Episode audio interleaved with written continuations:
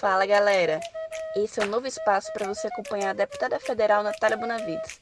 Eu sou Luísa Medeiros e nós vamos usar essa plataforma para que você tenha acesso às principais entrevistas e bate-papos da deputada. E hoje, dia 15 de abril, você vai ouvir um bate-papo que foi transmitido ao vivo nas redes sociais entre Natália e o deputado federal Marcelo Freixo. E aí, meu companheiro? Finalmente deu certo. Estamos aqui. Você tá, em, você tá em casa?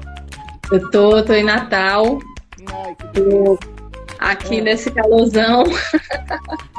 Como tá aí? Comendo camarão. Ai, que deu certo, ó. Tem um monte de gente já aqui com a gente. Ai, agora vai. Vamos lá, meu amigo. E aí, queridona? Saudade de você. Você tá bem? Saudade também. Tô bem, tô aqui nessa quarentena, cuidando. É, doida pra ver vocês de novo. Ontem foi uma sessão horrível, né? Merecia a gente ter ficou, eu, te- eu perguntei assim, já tinha, você ficou até as duas da manhã? Fiquei até o final e depois demorei muito a dormir ainda, porque, enfim, Não, como é que dorme depois? Depois só se for ter, pesa, só se for pra ter pesadelo depois daquilo. né? Exatamente. Gente, quem não, não sei se vocês acompanharam ontem, mas a Câmara ficou em sessão até, umas- até de madrugada, e se Duas fosse horas. fazer uma coisa que prestasse, né, se fosse debatendo as medidas do coronavírus, mas não, foi aprovando o diabo da MP 905, que é da, do programa Verde Amarelo, que veio para precarizar mais os direitos trabalhistas. Então, essa foi nossa madrugada, não foi, Freixo?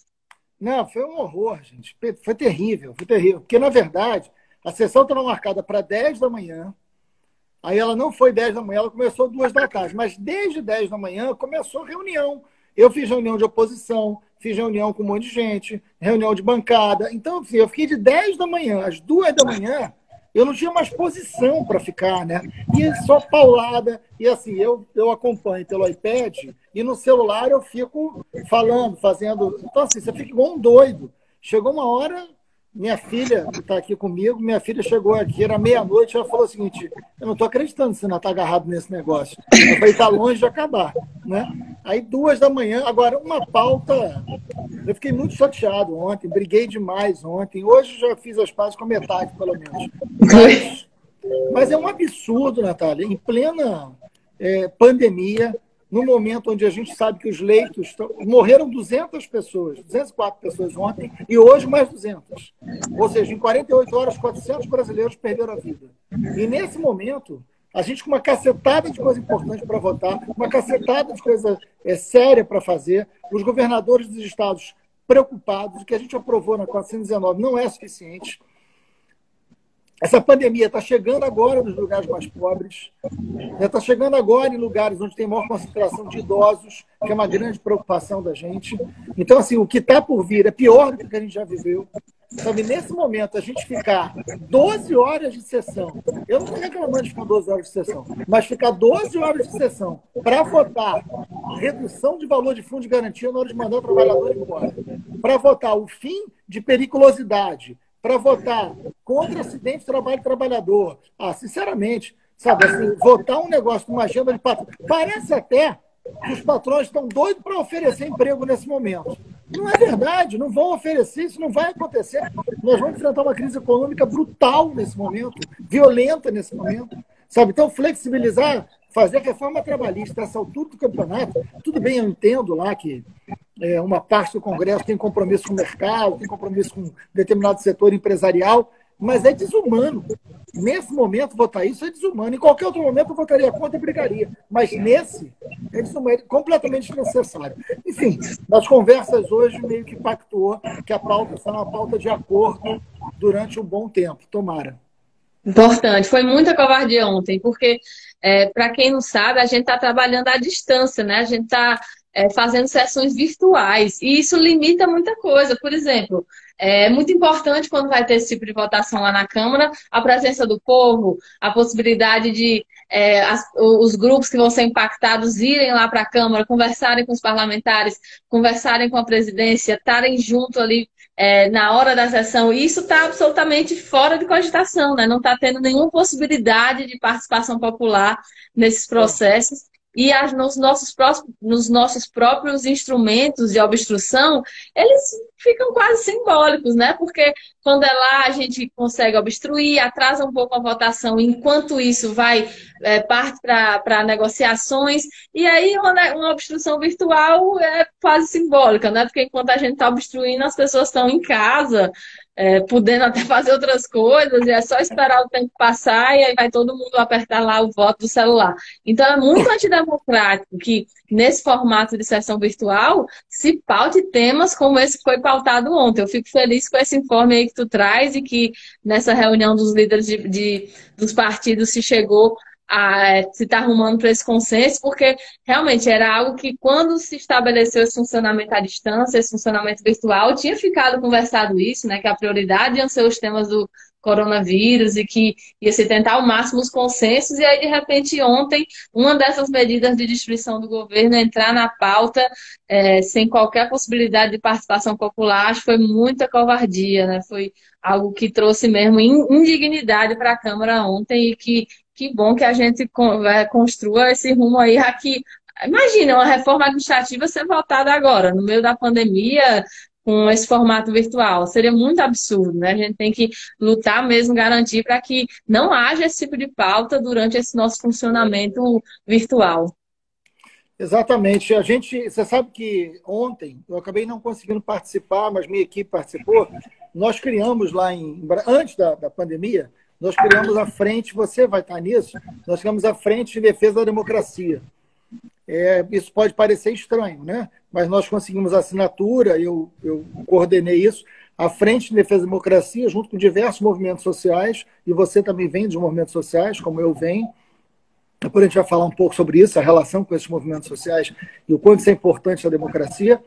Mas nós criamos isso antes da pandemia com a ideia de fortalecer a participação da sociedade civil nas decisões do Congresso, o que é muito importante. Porque Brasília já é construído para, de alguma maneira, afastar. É longe, não é fácil. Né? Você não circula pelo Congresso como circula pela Câmara de Vereadores ou circula pela, pelas Assembleias Legislativas Estaduais. Então, os deputados federais já estão mais distantes, já é uma preocupação grande que a gente tem nesse sentido. Então, nesse ponto, a gente criou a Frente de Defesa da Democracia. Primeiro, que a democracia está ameaçada no governo Bolsonaro, porque é uma pessoa que vive elogiando a ditadura e vive ameaçando com a possibilidade de estado de sítio. Agora, é, eles ontem estavam preocupadíssimos de como que a sociedade civil vai participar é, das decisões do parlamento em, em, em sessão online. Porque quando não é a sessão online, tem as audiências públicas, tem as comissões, a sociedade civil participa, né? tem sempre representantes da sociedade civil dentro do Congresso Nacional. Mas sessão online, como é que a sociedade civil participa? Não participa. Então há um distanciamento ainda maior do poder né, para o povo. Isso é uma preocupação grande também. Né? É, e normalmente, como tu disse, né, lá já é de difícil acesso, Sempre eu conto, quando o pessoal me pergunta como é que é lá, sempre eu conto que no plenário da Câmara, se explodir uma bomba lá fora, se tiver um milhão de pessoas protestando lá fora, a gente não escuta. É algo isolado mesmo, feito para a gente não, né, não, nem se sabe o que está se passando ali. E aí agora, pronto, né, com esse formato virtual, isso foi potencializado é, de forma absurda. É, e é muito importante que a frente pense nisso mesmo, porque a gente não sabe quanto tempo vai durar, né? Quantas semanas mais a gente vai ter nesse formato? Até, até que mês a gente vai ficar funcionando assim? Em algum momento outras pautas vão ter mesmo que entrar? E como vai ser? É, então, vai. As comissões, por exemplo, tem que começar a voltar a funcionar. A gente está é, a gente está tratando prioritariamente do coronavírus, mas o governo, por outro lado, dentro de cada uma das suas pastas, não está parando de atacar. É, por exemplo, o ministro da Educação não está parando de atacar é, as, as entidades científicas, né, fazendo medidas que impliquem corte de bolsas, essas coisas continuam acontecendo, né? A gente precisa que as comissões voltem, que a gente volte até os fóruns de é, tomar as medidas em relação a isso. Que tempos, a, né, Freixo? A, a, gente, gente chegou na temporada a gente não sabe até quando isso vai durar, né? Exato. A gente não sabe, assim, não há previsão. Eu estava ouvindo agora o Mandetta falando ao vivo, né? eu estava assistindo. Aliás, diga-se passagem, não se sabe até quando que o Mandetta será ministro, e é inacreditável. E não vai aqui nenhuma fala de é, aliado do Mandetta. Eu, eu, Eu não conheço nem Mandetta pessoalmente, mas, evidentemente, eu não tenho uma trajetória política de afinidade com o Mandetta. O Mandetta nunca foi um defensor do SUS, ele é um aliado, ele é um deputado do DEM. É, mas, independente disso, Natália, neste momento de pandemia, 200 mortos por dia oficialmente, o presidente querer trocar o ministro da saúde, isso não aconteceu em nenhum lugar do. Qual foi o lugar do mundo? Me diga um lugar do mundo que o ministro da saúde, que o representante da saúde, enfrentando a pandemia, dedicado exclusivamente a isso, foi trocado. Não teve nenhum lugar do mundo que isso aconteceu. É insano. É um, assim, é um desrespeito. É o Bolsonaro só pensar na carreira dele, é o Bolsonaro só pensar numa lógica de poder. É um desrespeito à vida dos brasileiros. E eu não estou falando isso para defender o Mandetta, eu estou falando isso para defender a vida do povo. Que a troca do ministro agora vai prejudicar todo que já foi feito. Né? A questão da ampliação dos leitos. É, é impressionante. Assim, não, não, não, se pode imaginar um negócio desse. Mas, enfim, é grave. É, e como o Bolsonaro faz nossos padrões é, é uma coisa, é um poço que o, o, fundo é tão embaixo que a gente se vê é, de repente ponderando, por exemplo, a permanência do ministro que tem esse histórico né, de ter sido contra o SUS, ter sido contra a presença dos médicos cubanos no Mais Médicos, ter votado a favor do congelamento do, dos gastos, do congelamento dos investimentos, né, na PEC do teto dos gastos, e ainda assim é um governo tão desastrado, né, um presidente tão anti-ciência, que é essa pessoa é o que tem de mais razoável dentro do governo para pelo menos considerar que a Organização Mundial da Saúde, por exemplo, está é, tá dando orientações que merecem atenção e merecem ser seguidas. Né? Esse nível de, de fundo do poço que o governo Bolsonaro é. Em tempos normais, a gente queria mandeta fora para que entrasse alguém que desse o mínimo de valor ao SUS. Mas nos tempos que a gente está vivendo, né, do presidente que mente e mente e mente para tentar orientar as pessoas a caminharem para um abismo, né, para um matadouro. Basta ser alguém que tenha um mínimo de, é, de acordo com os parâmetros científicos. Imagina se entrar um Osmar Terra. Né? Imagina se entra. Eu já tive com ele em, em audiência pública, né? Ele era ministro da, da cidadania e a gente foi tratar sobre a, o. E era questão também relativa à ciência e à saúde, que era o uso medicinal da cannabis. A participação dele foi assim, surreal, né? Surreal de ciência, de não ter o menor pudor, de mentir na cara de todo mundo, de inventar dado, é, para deturpar e manipular a discussão. E aí imagina um cara desse é, conduzindo o Ministério da Saúde no meio dessa crise, realmente é a prova de que nesse governo, nada é tão ruim que não possa piorar. É verdade. Parece, né, é, eu costumo chamar de Osmar Trevas. Mas eu, Osmar acho, que não, mas eu acho que não vai ser. Ele tá, o que eu estava lendo é que ele está procurando alguém de São Paulo, porque ele está pensando em concorrer, em dar resposta ao Dória, alguém que, enfim. Mas não importa, ele pode conseguir um bom profissional, mas trocar agora, muda a gestão, muda contato. A gente não tem tempo a perder no tratar Exato. da vida, sabe? Então, assim, eu, eu não estou preocupado que o ministro vai dar certo ou vai dar errado no governo Bolsonaro. Não é pelo governo, é porque o que está em jogo é a vida das pessoas. É muito, Exatamente. É muito insensível, é muito doentio, né? De uma cabeça é doente que tem o presidente. Mas, enfim, é, Agora, você tocou num ponto, você falou do impressionante, eu só, eu só chamo o, ministro da Educação do impressionante ministro né? É, para provocá-lo, evidentemente. Mas o, o, impressionante, o impressionante ministro, ele, ele é, é, é, é impressionante. Assim, imaginar que nesse momento você vai ter a troca do ministro da Saúde, vai ter a manutenção do ministro da Educação, é sinal de tudo trocado nesse país. Surreal. Você sabe que eu sou, você é advogada, depois a gente vai falar sobre isso. Eu sou professor de história. Eu dei aula durante muitos anos da minha vida, é, 20 anos em sala de aula, e durante muitos anos eu dei aula em pré-vestibulares, inclusive de pré-vestibulares comunitários. Eu estou sendo muito procurado por vários alunos é, desesperados com a possibilidade do Enem não ser adiado. E é legal falar sobre isso, né? Porque eu acabei de sair, eu estava antes, eu até te falei que talvez a gente atrasasse um pouco, porque eu estava numa reunião da oposição, dos líderes da oposição. E eu sugeria que todos os líderes de oposição falassem sobre a questão do Enem, né? Porque o que, que acontece? As aulas são suspensas para todo mundo, mas a gente vive num lugar muito desigual. Então, o que está acontecendo? Os pré-vestibulares é, particulares, as aulas estão continuando, porque são aulas online, como o Congresso está funcionando. Agora, os pré-vestibulares públicos, as escolas públicas, é, os pré-vestibulares comunitários, as pessoas não têm acesso à internet, as pessoas não têm computador em casa. Então, você manter o Enem na mesma data é aumentar o fosso da desigualdade. Isso é muito grave, a gente vai ter que fazer alguma coisa por isso. Né? A gente tem que pautar isso no Congresso. Agora, pena que o ministro da Educação é alguém de outro planeta. Né? É, inclusive, quando, um dos primeiros pronunciamentos dele sobre essa questão né, da relação é, coronavírus-Enem foi dizendo que era um jogo de regra igual para todo mundo, então o coronavírus está aí para todo mundo, então estava todo mundo no, no, praticamente dizendo, né? Todo mundo no mesmo barco, como se todo mundo fosse atingido é, da mesma forma. E aí é, é, aquela, é aquele descolamento da realidade que os membros desse governo fazem questão de mostrar.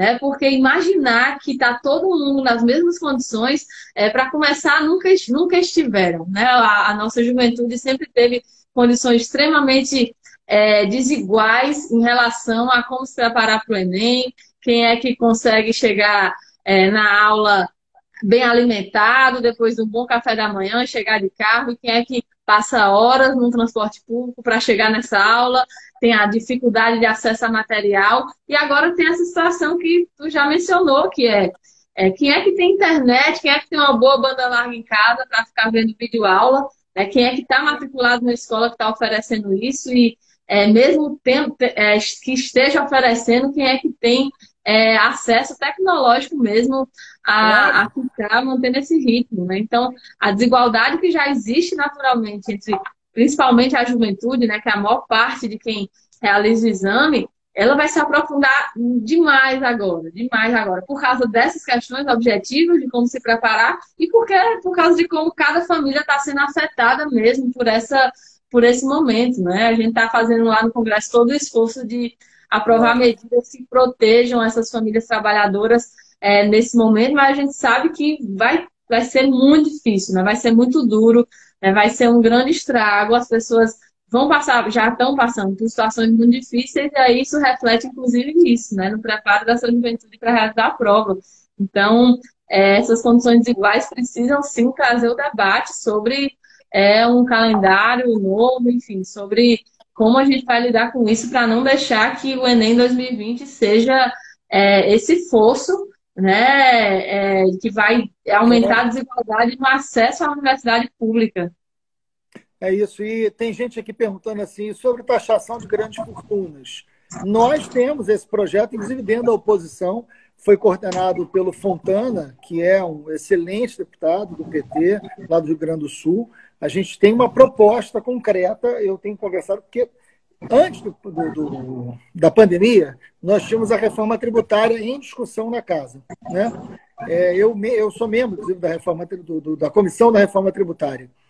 E lá a gente estava avançando em vários debates, porque se deixar a reforma tributária que a casa vai fazer não é uma reforma tributária que vai enfrentar a questão é, da progressividade ou da regressividade dos impostos, porque o Brasil é um país muito desigual e a gente sabe que quem mais paga imposto é o pobre, porque é um imposto sobre consumo. A gente, é, só o Brasil e a Estônia não cobram é, taxação sobre lucros no imposto de renda. Isso é uma coisa que está pronta. Eu conversei com o deputado Agnaldo, inclusive, que é um deputado líder da maioria, que é um deputado da Paraíba, e eu falei com o Agnaldo, falei, Agnaldo, é, na, no tema da taxação das grandes fortunas, se a gente for no imposto de renda sobre lucros e dividendos, isso já está pronto. Isso está pronto, porque a pessoa declara, só não cobra. Porque o Brasil, por alguma razão, não cobra. Mas é, por alguma razão que nós sabemos, não cobra. Mas isso já está lá, já está pronto. É só você tomar a decisão. A partir de agora, vamos cobrar uma determinada taxa sobre quem tem lucro no imposto de renda. É pegar imposto de renda, quem é que tem lucro? Você paga. É isso é que a gente está falando. E quando a gente está falando de taxar grandes fortunas, está falando de grandes fortunas mesmo. A gente não está né, é, tá falando de uma classe média, a gente está falando dos bilionários. A gente está falando de um percentual muito pequeno da sociedade que não paga um valor adequado de herança, né, que não paga é, é, imposto de renda sobre lucros. Num país desigual como o nosso, a gente poderia estar arrecadando isso. Primeiro que isso deveria ser feito em qualquer situação. Mas agora, na situação de pandemia, que a gente precisa de recursos para aumentar a lei, para pagar profissional de saúde, para pagar médico, isso é fundamental. Né? Então, a gente, isso está na nossa pauta, está na nossa agenda agora. Não é simples, porque tem uma parcela significativa do Congresso que não olha isso com bons olhos, porque, evidentemente, defende lado de lá. Mas é luta, é luta a ser travada. É luta. E esse é um tema fundamental, né? Sempre foi bandeira dos nossos partidos, do, do PSOL, do PT. E às vezes a gente, às vezes a, a, gente pega até a dimensão do que é que significa. Então, o que é que significa uma pessoa ser milionária? O que é que significa uma pessoa ser bilionária? E aí tem uma, tem uma comparação que eu sempre, sempre escutei, achei genial, acho muito pedagógica, sempre faço.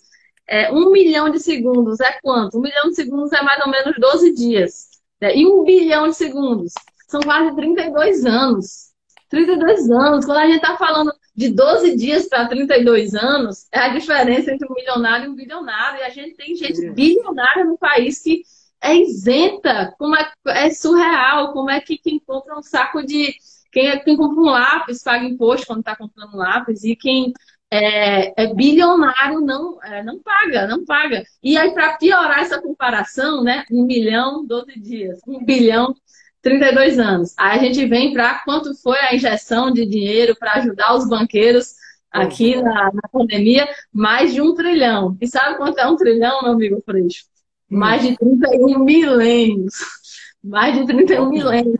É esse nível de surrealidade, de qual é a prioridade que esse governo dá é, quando toma de imediato medidas de injeção de mais de um trilhão na economia para ajudar os bancos e demora esse tempo todo que a gente viu demorar para implementar o auxílio básico emergencial que a gente lutou muito para conquistar a sua aprovação lá na Câmara.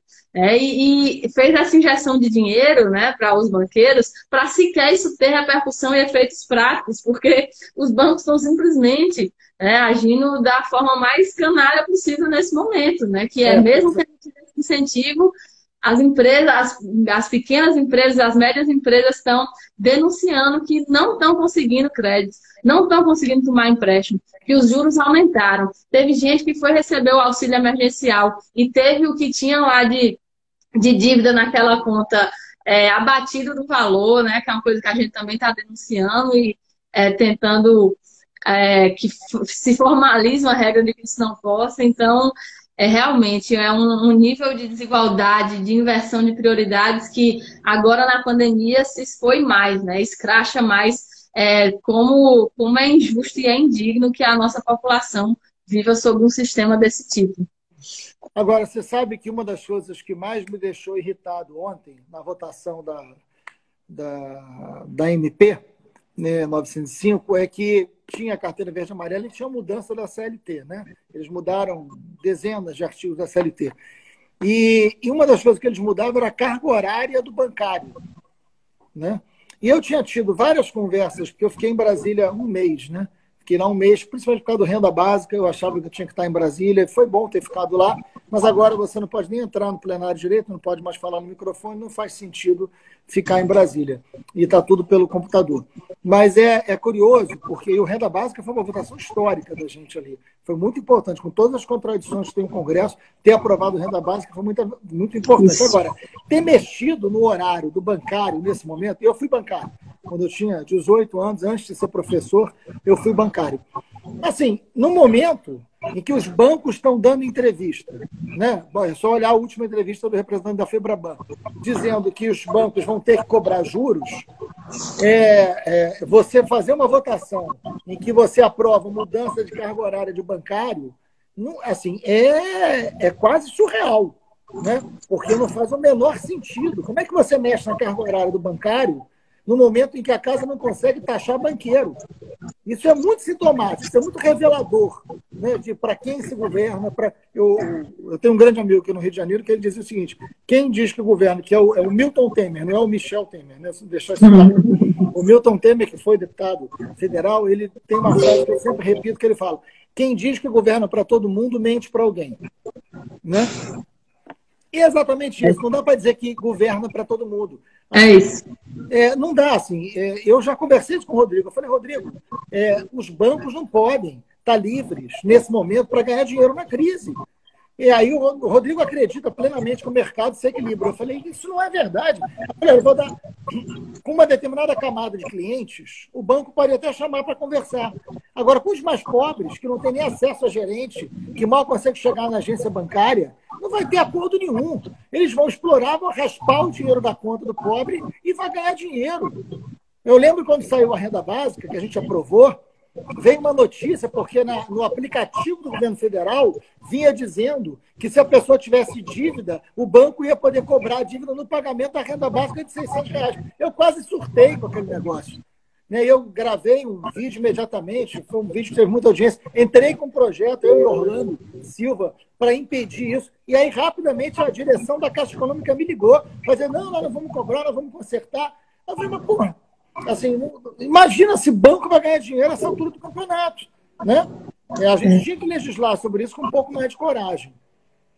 Tem gente, é, na, tem, sempre na crise, não é todo mundo que perde, né? Sempre tem alguém que ganha. E aí, né, nessa história recente brasileira, está sendo os bancos, né? Porque a gente está agora vivendo essa crise sanitária, essa crise está aprofundando a crise social e a crise econômica que não surgiu por causa do coronavírus. É que a gente já estava vivenciando, já, a gente já tinha 40% da população trabalhadora na informalidade, a gente já tinha 13 milhões de pessoas na miséria, a gente já tinha o PIBinho do Guedes, né, de 2019, e isso agora vai aprofundar, certo? Mas enquanto tudo isso estava acontecendo e a gente já estava nessa crise social e econômica, os bancos estavam batendo recorde, né?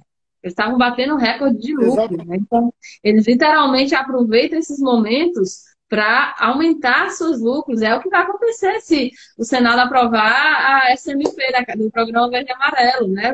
Arrumar um jeito de explorar mais os bancários nesse momento. É, então a gente está é, usando o tempo do Congresso para isso, né? Para como explorar mais a população e como aumentar o lucro dos bancos, em vez de como fazer quem tem a maior possibilidade de pagar a maior parte dessa conta. Deixa eu vou, vou me reapresentar aqui, que eu acho que tem muita gente das suas redes que pode não me conhecer. É, eu vi alguém dando essa sugestão aqui nos comentários. Sou a deputada Natália Bonavides, do PT do Rio Grande do Norte. Estou aqui com muito prazer e honra, convidada pelo meu amigo Marcelo Freixo. E, Natália, diz aqui, fala mais de você. Assim, eu sei que você é advogada, você trabalhou com os movimentos sociais, é, em Natal mesmo, no interior do Rio Grande do Norte, não sei. Fala um pouquinho, como é que é a tua, tua história de luta aí no Rio Grande do Norte, que eu acho que é importante. Eu sou aqui de Natal mesmo, tenho família cearense, quase toda a família cearense, mas sou de Natal. É, como tu falou, sou advogada e aí na faculdade de Direito eu, eu me formei na UFRN. Estou vendo, inclusive, que tem um monte de gente aqui do Rio Grande do Norte assistindo. Já pediram para mandar beijo para Mossoró, para Caicó. É, na, na universidade eu fui do movimento estudantil, do Centro Acadêmico de Direito, e fui do, de um projeto massa que a gente tinha lá de educação popular em direitos humanos. Que aí foi algo que me marcou profundamente, né? Foi quando eu comecei a ler mais Paulo Freire, e tu sabe, né? Essas coisas mudam muita gente. E aí, esse, é, nesse projeto de educação popular em direitos humanos, a gente tinha muito contato com movimentos sociais, que a gente fazia alguns trabalhos em comunidades tanto rurais quanto urbanas. E aí foi a partir daí que eu conheci, por exemplo, o MST, né, o Movimento dos Trabalhadores Rurais Sem Terra, é, o movimento que a gente tem aqui do Sem Teto, é, o movimento da população estação de rua. E aí fui me formei e passei a sempre trabalhar com, com esse tema, né? Fui advogada no Centro de Referência de Direitos Humanos, que a gente tinha aqui na UFRN. Inclusive, sempre fui admiradora do seu trabalho, né? Desde muito antes de ter o privilégio de agora ser sua colega na Câmara. Minha mim, você sempre foi uma referência, né? Porque eu também militava na, na área dos direitos humanos. É, não é todo, no primeiro dia da gente, no dia da nossa posse, eu já fui tirar selfie com Freixo, gente. Fui logo comentar mesmo, no domingo. Vocês também iam fazer isso. e aí, né, foi nesse, nesse processo que eu passei a trabalhar junto nesses movimentos sociais, a gente fazia assessoria jurídica popular e é, são movimentos que estão andando lado a lado com a gente até hoje, né, nessa, nessa luta. E aí me filiei ao PT em final de 2011, começo de 2012, não imaginava nunca que ia ser candidata a nada, não, não esperava que isso ia acontecer na minha vida, mas às vezes a conjuntura chama, né? E aí, em 2016, eu fui candidata a vereadora em Natal. Aí deu certo, né? Fui vereadora por dois anos, 2017, 2018. E 2018, a gente analisou que a conjuntura nacional estava pegando e que era, enfim, onde eu mais podia contribuir. E aí, pronto, fui candidata a deputada federal e encontrei com você, né, que era referência na militância dos direitos humanos, agora meu colega de trabalho na Câmara dos Deputados. É um pouco um pouco, um pouco essa história. Sim, para quem não sabe, o primeiro voto que eu dei na Câmara dos Deputados para qualquer coisa foi para frente presidente da Câmara. Foi nosso candidato a presidente. Olha aí, a gente tá aí, Rodrigo Maia presidindo é, a Câmara, podia ser Freixo, né? Seria o nosso sonho. E a gente votou nele. Na primeira, minha primeira, meu primeiro ato na Câmara foi votar nesse companheiro. A gente não chega lá, companheiro. A gente ainda vai tirar esse centrão que se chama, né, essa direita que se chama de centrão do comando desses, dessas instituições. Esperamos. É, não, e a gente, enfim, aquilo lá é muito complexo, né, Natália? Não é, é um negócio impressionante. Eu fui deputado estadual por três, eu nunca fui vereador. Eu nunca, nunca fui vereador, eu fui militante minha vida inteira. É, e hoje, hoje é um dia curioso. Hoje é aniversário de duas pessoas muito que eu fiz homenagem, inclusive no Instagram. É, hoje é aniversário do Henrique Vieira, que é o pastor Henrique Vieira, que você conhece. E o Henrique foi meu aluno quando ele tinha 15 anos. Foi mesmo? É, eu fiz uma homenagem para ele hoje no Instagram, depois você vê lá. Ele me ligou chorando, né? Que foi super bonitinho. E hoje é aniversário da Julita Lengruber, que foi a minha grande referência é, na luta por direitos humanos no Rio de Janeiro. Né? Os dois foram aniversário exatamente hoje. E eu também fiz homenagem lá, porque eu acho que a gente não pode perder essas relações de afeto, sabe? Essas relações de carinho, de dizer, poxa, eu gosto tanto de você, que a política vai embrutecendo a gente, né? A política vai tornando a gente é, muito frio por um lado, muito rude por outro, muito armado, né? Assim, e a política virou o, esse acidente histórico, né? Que é a eleição do Bolsonaro. Também trouxe um ingrediente de ódio para dentro da política, de violência que é muito inaceitável. A política tem sim que ser o espaço da diferença. A política tem sim que ter seu, tem que ser o espaço das ideias, da troca de ideias, do convencimento. É, agora, da violência, do ódio, da intolerância, isso é muito ruim. Isso é um tempo histórico muito ruim que a gente está vivendo. A gente precisa superar isso. Né? Então, que a gente possa ter os espaços de, de, de entendimento. Né? A casa legislativa tem que ser assim. E eu trabalhei durante muitos anos com Paulo Freire. Você falou do Paulo Freire, que você teve acesso. Eu queria muito, e tem muita gente jovem assistindo a gente aqui, eu queria indicar muito, assim, até porque você vive um momento onde o ministro da Educação persegue o Paulo Freire. Né? Esse imbecil desse ministro né? é, é, é o mínimo do que dá para chamar ele.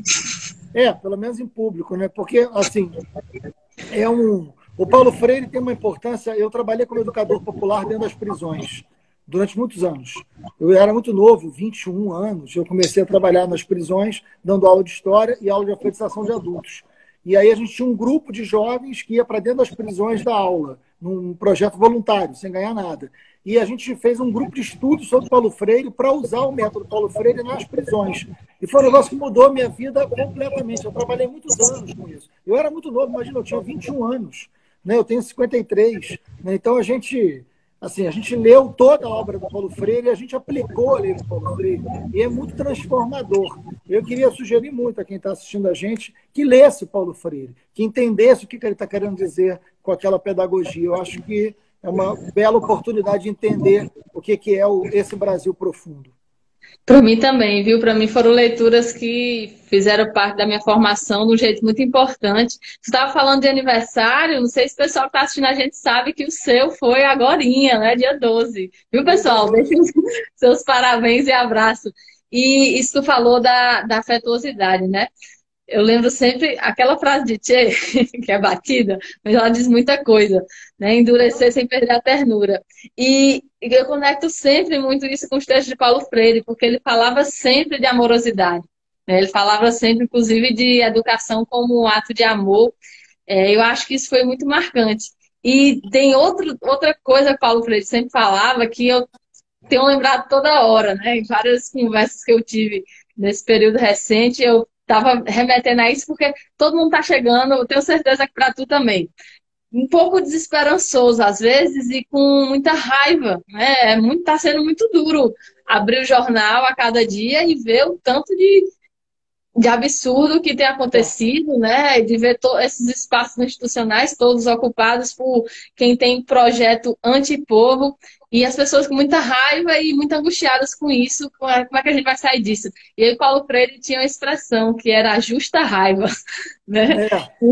É. era é, é, tudo bem ter raiva às vezes, né? Ter, tudo bem ter raiva com essas coisas que, que geram indignação. A injustiça deve mesmo causar esse tipo de indignação. E é aí ele legítimo, chamava... né? É legítimo, é. E aí ele chamava de justa raiva exatamente aquela raiva que não paralisa a gente, né? Não faz a gente ficar sem reação, é. observando, mas muito pelo contrário, que traz na gente uma vontade de se indignar e de querer transformar aquilo que está causando essa tal dessa raiva. Isso é uma coisa que a gente está tendo recentemente é raiva, né? De tudo, todo esse desmonte, tudo isso que está acontecendo, né? Um presidente genocida que não tem o menor pudor de escolher entre lucro de banco de grandes empresários e a vida das pessoas. Isso realmente é, é da indignação, é que a gente transforme, né? A cada dia essa indignação nessa justa raiva que mova a gente para alterar o estado das coisas tão Exatamente. duro que a gente vive hoje. Não, e assim, a justa raiva é completamente diferente do ódio. Isso. A justa raiva, ela é uma. O Paulo Freire falava isso, a justa raiva é uma reação a uma injustiça. Né? A justa raiva é um posicionamento. Tá, tá, é, a justa raiva é um posicionamento perante algo é, que você reage. É diferente de um ódio como projeto. Exatamente. É diferente do ódio como negação do outro. A justa raiva é a defesa de um outro indefeso.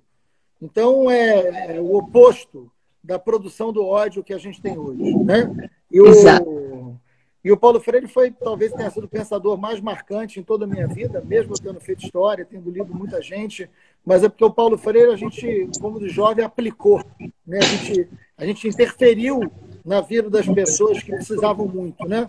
Então eu lembro perfeitamente o que que significava no cárcere aquelas pessoas que nunca tiveram a escola como algo com algum nível de significado na sua vida, é descobrir o significado da leitura e aprender a ler o mundo, como Paulo Freire dizia, né? É preciso ler o mundo, é preciso entender o mundo. Você imagina uma pessoa encarcerada aprender a ler o mundo e aprender a se enxergar no mundo que o encarcerou e que ele está encarcerado por alguma das suas ações, mas que isso sim era um significado de liberdade muito profundo. E como dizia Paulo Freire, o educador só é o educador quando ele se educa no processo de aprendizagem, né? E a gente, enfim, acho que é um processo de, e a política tem que ser um lugar também para a gente aprender. Agora a gente não pode desaprender a ser humano, né? A sentir essa justa raiva, mas sentir amor, sentir é, afeto, sentir carinho, sentir cuidado, desejar cuidado, cuidar um do outro. E a gente vive esse momento tão duro hoje, né? Momento de isolamento, mas momento ao mesmo tempo de uma reflexão profunda, né? Hoje eu estava falando com a minha filha, falei, olha, é um momento que eu estou sem ver minha mãe, por exemplo. Minha mãe tem 80 anos, eu estou sem ver minha mãe, não posso ver minha mãe por causa da segurança dela, né? Porque eu peguei avião, enfim, não, não posso Sim. ver minha mãe. É, e aí tem um lugar de dor, tem um lugar de saudade. O que a gente faz com esses sentimentos? É também uma chance, Natália, de ter um mergulho mais profundo dentro de nós, né? Um mergulho que o dia a dia, que a correria, que o trabalho impedem. Agora a gente tem uma chance de fazer um mergulho mais profundo dentro da gente. Conhecer um lado da gente que talvez a gente não quisesse, não deixasse, não desejasse, mas agora a gente pode fazer. E quem sabe, nasce algo melhor coletivamente depois, né? É isso. É, eu acho, para mim, a esperança é o que nos move, né? Algo que a gente não deve perder nunca. Um parênteses, tu falou da tua mãe, eu também estou sem ver a minha, só que eu vi que ela está assistindo a live, acredita? Eu já vi os comentários dela aqui. Qual é o nome dela? Sirlene. Deixa um beijo. Parabéns pela sua filha. Viu? Parabéns. Mãe Coruja, tá acompanhando todas as lives. Mas é isso que tu estava falando, né, desse momento, eu também acho que é um momento de muitas reflexões que têm que ser feitas, né, não só sobre a nossa. Ó, oh, meu pai aí, meu pai diz, eu também estou. Beijo. Um beijo para ele também. É um momento de muita reflexão, né? Não só reflexão sobre nossa, nossa, nosso lugar no mundo, né? Nossa postura no mundo, mas até mesmo reflexão sobre que modelo de sociedade a gente está, né? Em que é, que, que sistema tão cruel foi esse que fez a gente chegar até aqui, né? E viver uma pandemia em que tem gente que está dormindo em papelão na rua, enquanto tem gente que está é, curtindo a quarentena num, num, na, num barco em alto mar com pessoas é. lhe servindo, né? Que, que modelo de sociedade foi esse? Como é que a gente chegou até aqui? Claro. É, como é que o sistema capitalista fez essa hegemonia de esse tipo de coisa acontecer, tipo que aconteceu ontem, né? A gente parar os trabalhos da Câmara no que dizem respeito às medidas de enfrentamento ao coronavírus para aprovar uma medida para aumentar o lucro de empresário. É, e aí eu acho que esse momento de reflexão que tu traz é muito importante para isso, né? E nós que estamos nos partidos de esquerda, nos partidos de oposição, a gente tem esse papel também nesse momento de é, provocar e fomentar essa reflexão é, de como as coisas estão muito erradas, né? As prioridades são muito invertidas e isso não é inflação, né? Na verdade, isso é o que é esperado de um sistema como esse, é o, é o resultado, isso é o capitalismo funcionando. Então, que é o que a gente está vendo no mundo, né? É, muitos governos neoliberais reconhecendo a importância do papel do Estado, é, a, a reconhecendo a importância de que famílias, que a classe trabalhadora não fique desprotegida num momento de crise como esse, que a gente consiga juntar, é, é fomentar essa reflexão para a gente começar a pensar assim em outro modelo, né? Outro mundo é possível, outra sociedade, outro tipo de sociedade que não seja esse que faz as pessoas escolherem entre lucro ou vida, né? entre trabalhar ou pegar doença, é, entre, como diria Bolsonaro e Paulo Guedes, ou, ou, trabalho ou direitos. Isso é surreal, isso não é esse tipo de escolha que deve estar posta para a nossa população. Né? Nossa população merece muito mais do que isso. Exatamente. Não, e assim, a gente está num momento de muito. Natália, tem gente pedindo você casar. Você está fazendo tanto sucesso que entrou assim, Natália, casa com. Tem gente pedindo casamento assim, na live. Eu vi alguém dizendo, fresh, meu crush. Seria inédito. Imagina alguém casar numa live assim. Bom, mas olha, é, mas isso é bacana também, né? Porque a gente não tem que abrir mão do humor, a gente não tem que abrir mão da vida, a gente não tem que abrir mão é, do carinho da família, né? beijo na sua mãe, no seu pai. Isso é muito, isso é muito importante, porque a razão da gente estar na política é para o mundo ser melhor. É para o mundo ter mais afeto, é para o mundo ter mais carinho, é para as pessoas cuidarem melhor uma das outras, é para não ter tanta desigualdade. Eu trabalhei minha vida inteira, eu venho de um lugar muito pobre, né? É, e eu trabalhei minha vida inteira é, em favela, em presídio, nos lugares mais é, vulneráveis que você possa imaginar. Né? A minha preocupação maior nessa pandemia é o que, que vai acontecer com as favelas do Rio de Janeiro, com quem eu passo o dia inteiro conversando. Hoje eu conversei com o pessoal da Rocinha, o pessoal da Maré. Não chegou ainda em larga escala. A gente já teve gente morta em Vigário Geral, em Manguinhos, na Maré e na Rocinha. É, teve em outro lugar também. Enfim, é, a gente está aqui conversando com. Mas, sabe, a gente fala assim: fique em casa, lave as mãos. Uma quantidade enorme, Natália, de gente que não tem água em casa. Exatamente. Não como. Fique em casa. São 10 pessoas que moram numa casa de um cômodo. Então, ficar em casa, se não tiver ajuda do poder público, se não tiver cesta básica, se não tiver renda básica, essas pessoas, ninguém vai ficar em casa passando fome e morrer de fome. Então a gente precisa construir o direito das pessoas não contraírem o vírus e de ficar em casa. E o isolamento é muito importante. Tem que ficar em casa, tem que isolar. Por quê? Porque se todo mundo pegar a doença ao mesmo tempo, não tem leito, não tem remédio, não tem ventilador e as pessoas vão morrer. Então é disso que a gente está falando. O Bolsonaro ele é criminoso, o Bolsonaro é um genocida. Por isso, porque ele está desaconselhando as pessoas a fazer aquilo que toda a equipe médica está falando. Não pode todo mundo pegar a doença ao mesmo tempo. Por quê? Porque não tem como tratar todo mundo junto. É por isso. É só por isso. Não é difícil de entender. Né? Mas ele só se preocupa com ele, é o cara mais egoísta que a vida política já nos ofereceu. Né?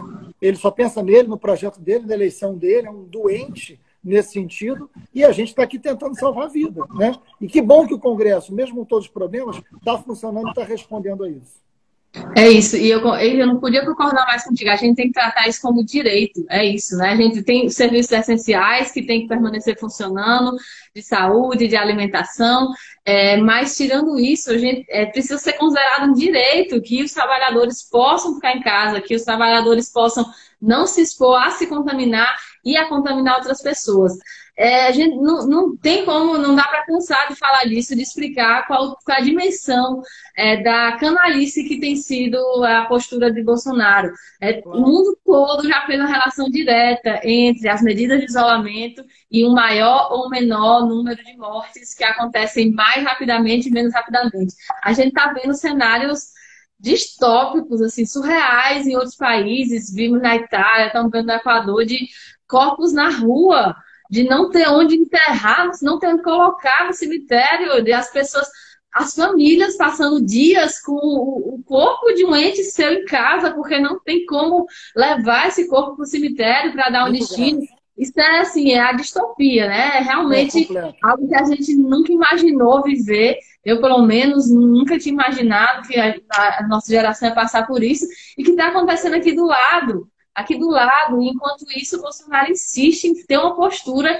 que vai incentivar que a gente arrisque chegar num nível desse, né? Isso é muito surreal, assim. Quando a gente fala Bolsonaro genocida, não é uma palavra de ordem vazia, é, é porque a postura dele está trazendo, né? Está levando fazendo com que o, isolamento afrouxou aqui, aqui em Natal foi visível, né? Foi visível como as pessoas relaxaram mais depois de uns pronunciamentos que ele fez. Eu conversei com várias pessoas de outros estados e é, também ouvi isso, né? Que teve realmente um impacto é, na, influenciou a conduta das pessoas quando ele falou naquilo.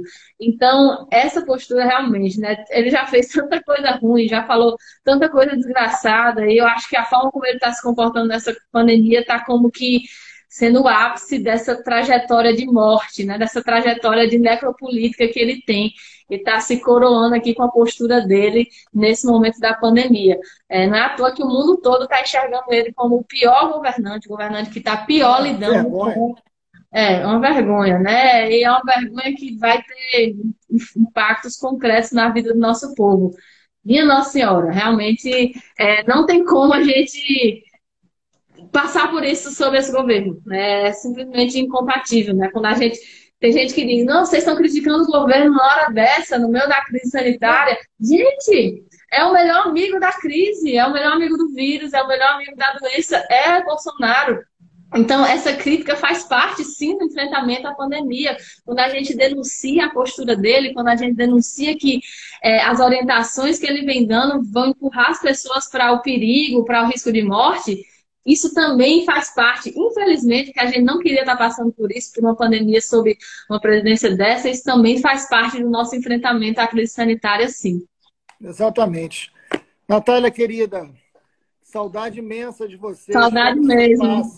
E ó, queria, queria aconselhar quem assistiu, já ficou mais de 400 pessoas aqui assistindo a gente, muito obrigado.